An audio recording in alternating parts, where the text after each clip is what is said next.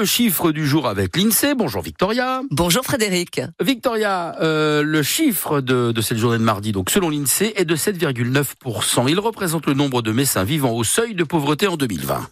Hélas, oui, il faut savoir que le seuil de pauvreté est fixé par convention à 60% du niveau de vie médian de la population. En France, il correspond à un revenu disponible de 1102 euros par mois pour une personne vivant seule et de 2314 euros pour un couple avec deux enfants âgés de moins de 14 ans. En 2020, selon l'INSEE, le taux de pauvreté était stable. À l'échelle internationale, 783 millions de personnes vivaient en dessous du seuil de pauvreté international fixé à 1,90 dollars par jour. Toujours en 2020, en France, 9,2 millions de personnes vivent sous le seuil de pauvreté monétaire. Le taux de pauvreté est ainsi de 14,6%. L'intensité de la pauvreté qui mesure l'écart relatif entre le niveau de vie médian de la population pauvre et le seuil de pauvreté est de 19,7% en 2019. La pauvreté monétaire touche en premier lieu les chômeurs avec 38,9%. Parmi les personnes en emploi, les travailleurs indépendants, 17,6%, sont plus vulnérables que les 6,8% de salariés. Les retraités sont moins fréquemment en situation de pauvreté avec 9,5% d'entre eux.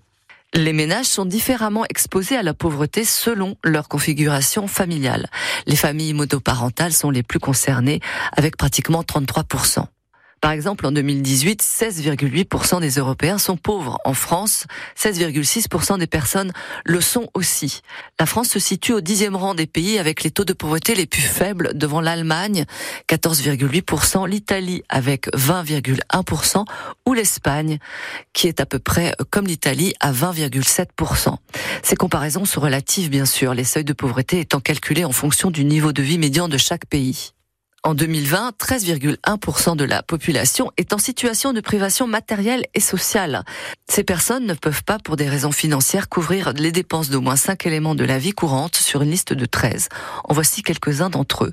Pouvoir chauffer son logement, acheter des vêtements neufs, se nourrir correctement. Ces inégalités peuvent être bien sûr combattues grâce à des mesures et des actions ambitieuses qui définiront un modèle de long terme plus juste et plus durable. Merci. Je vous souhaite une belle journée Ah sur bah, France Bleu Lorraine. Merci.